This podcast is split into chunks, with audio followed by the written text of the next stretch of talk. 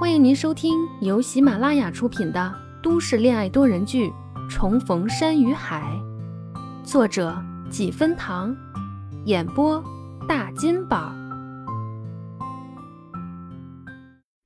第十九集。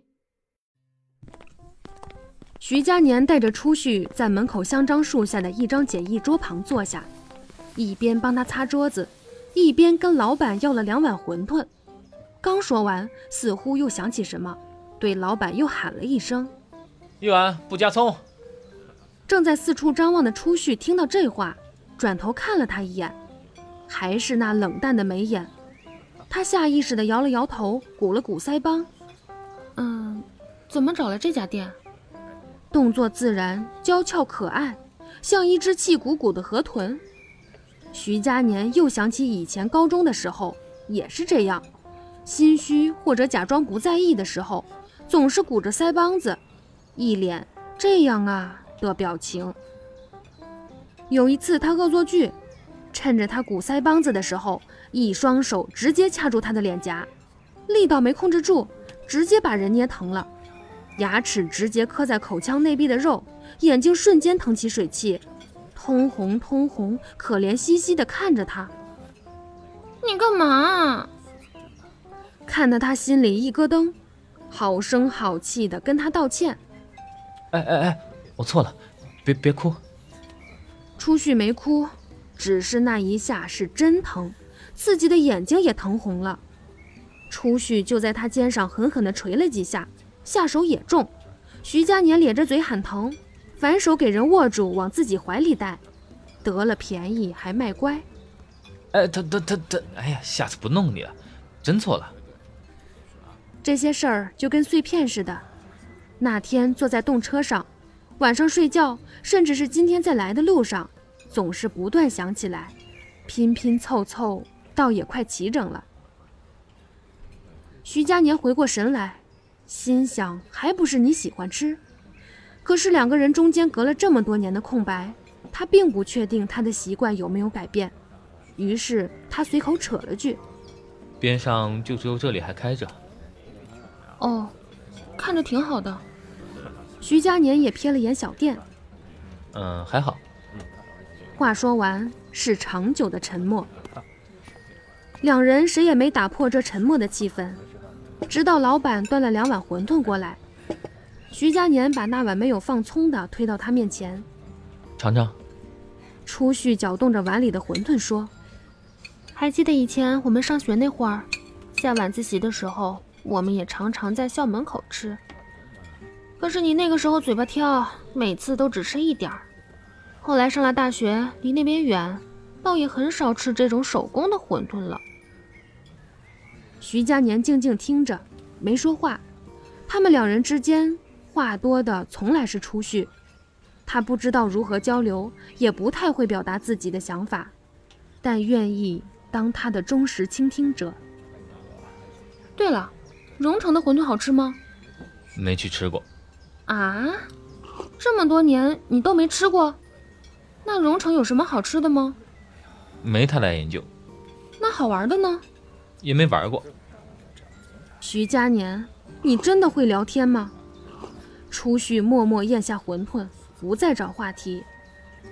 这场尴尬的对话让气氛再次陷入了沉默，两个人都小心翼翼和笨拙。陌生，想靠近，又怕太过于仓促。徐佳年吃得快，吃好了就敞着腿靠在椅子上，看着姑娘默不作声的吃东西，后知后觉想起刚才的对话，似乎觉得自己太没趣了，句句回答都在断人家后路，一下没忍住就这么低低笑开了。初旭不明就里，猛然抬头，笑什么？想不想知道我这几年过得怎么样？初旭思绪微正，连拿勺子的手也顿了一下。他轻咳了一声，眼珠子滴溜溜地转了一圈，耸了耸肩，想知道，但是不能让他看出来他想知道，只能装作无所谓的样子。徐佳年早将他的小动作收入眼底，也不点破，目光笔直地看着他，淡淡开口。荣城虽然是我的家乡，但我对他的印象并不是特别好，总觉得不太友好，不够有人情味儿。小时候还和亲戚有来往，虽说不上亲密，但总归是热闹的。当他再回故里，大家知道他家落魄了，个个都视他们如蛇蝎，避之不及，生怕这穷亲戚上门借钱。后来他有几个交好的朋友，在他需要的时候鼎力相助。给了他那个城市最后的温暖，但还是挽回不了那些年那个城市带给他的孤独感。不过这也没什么，人生本来就是这样，谁会在意谁的冷暖呢？正是这种现实，他才会愈加的怀念欧城，也希望有朝一日能回到那里。当时只以为是那个城市的好，直到上周日。杜一鸣送他到动车站，站在检票口，拍着他的肩膀，突然笑着对他说：“哎，徐佳年，很少听你说到欧城，但那里其实是你内心最温暖的地方吧？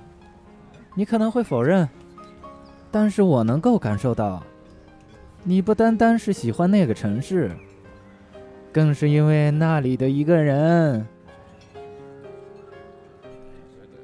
一鸣对徐佳年了如指掌，这人冷淡又极其的严谨苛刻，做什么事儿都喜欢按计划、按规矩来，一丝不苟，一条条、一件件的非常有条理的进行着，哪像今天这般突然就这么冲动，一句话就让他决定提前回欧城。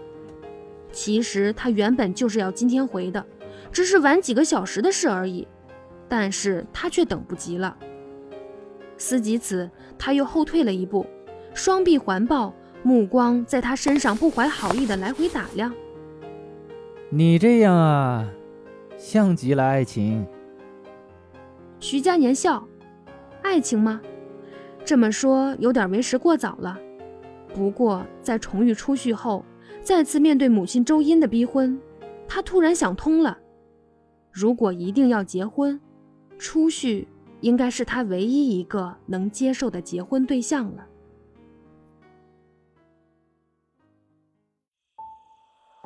本集播讲完毕，感谢您的收听，我是徐佳年的演播者沈岩，欢迎订阅哦。